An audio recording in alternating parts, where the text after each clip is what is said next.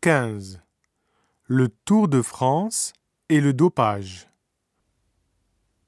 Le Tour de France, créé en 1903, est devenu un grand événement du cyclisme français et international.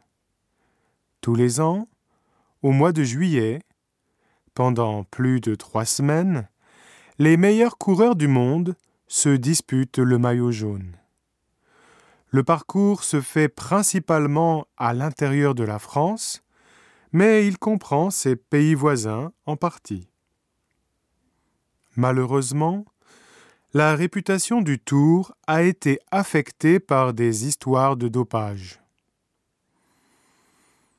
Dès 1967, un coureur britannique décédé pendant le Tour après avoir pris une dose d'amphétamine.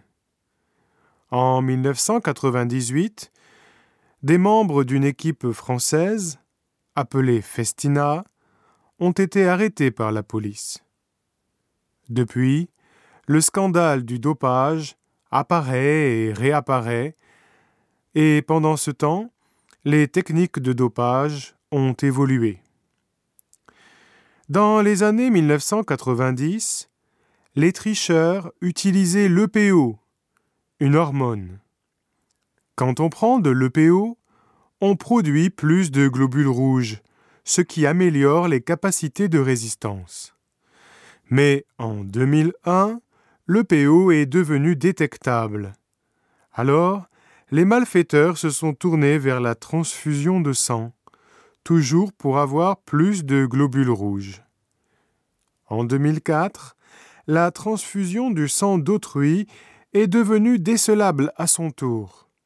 Depuis, les cyclistes qui ne respectent pas la législation pratiquent l'autotransfusion.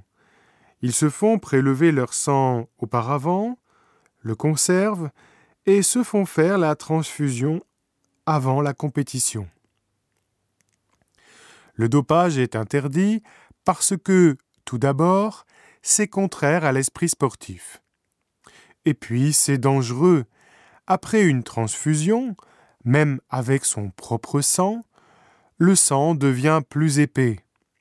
Il oblige le cœur à pomper davantage, ce qui risque de provoquer une thrombose.